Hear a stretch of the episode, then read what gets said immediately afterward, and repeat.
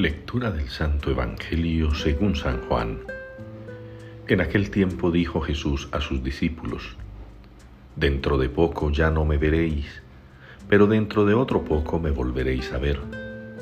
Comentaron entonces algunos discípulos, ¿qué significa eso de dentro de poco ya no me veréis, pero dentro de otro poco me volveréis a ver?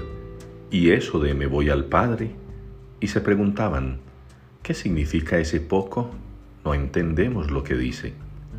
Comprendió Jesús que querían preguntarle y les dijo, ¿estáis discutiendo de eso que os he dicho? Dentro de poco ya no me veréis y dentro de otro poco me volveréis a ver. En verdad, en verdad os digo, vosotros lloraréis y os lamentaréis, mientras el mundo estará alegre.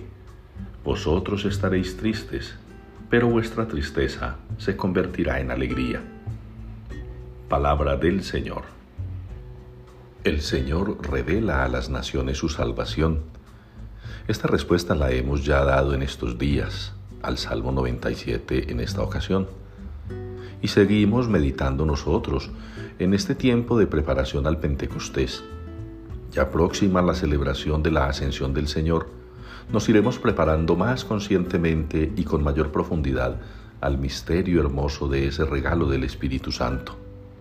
Nosotros necesitamos del Señor que nos ayude a comprender la realidad, que nos ayude a encontrar la verdad en cada uno de los acontecimientos de la vida presente, preparándonos de esta manera para la vida futura. El Señor se va como lo anticipa a los discípulos, les cuenta, les participa del proyecto salvador que tiene ya uno de esos momentos cumbres en su ascensión a los cielos una ascensión que no debe dejarlos tristes, que debe animarlos a la espera del Espíritu.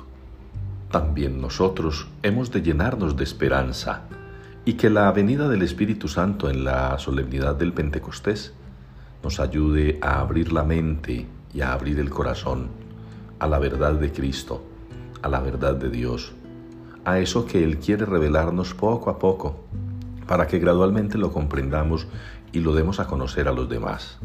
De eso se trata el testimonio, de eso se trata la vida, de recibir el Espíritu, de dejarnos orientar por Él, de conocer la verdad y proclamarla con nuestra existencia.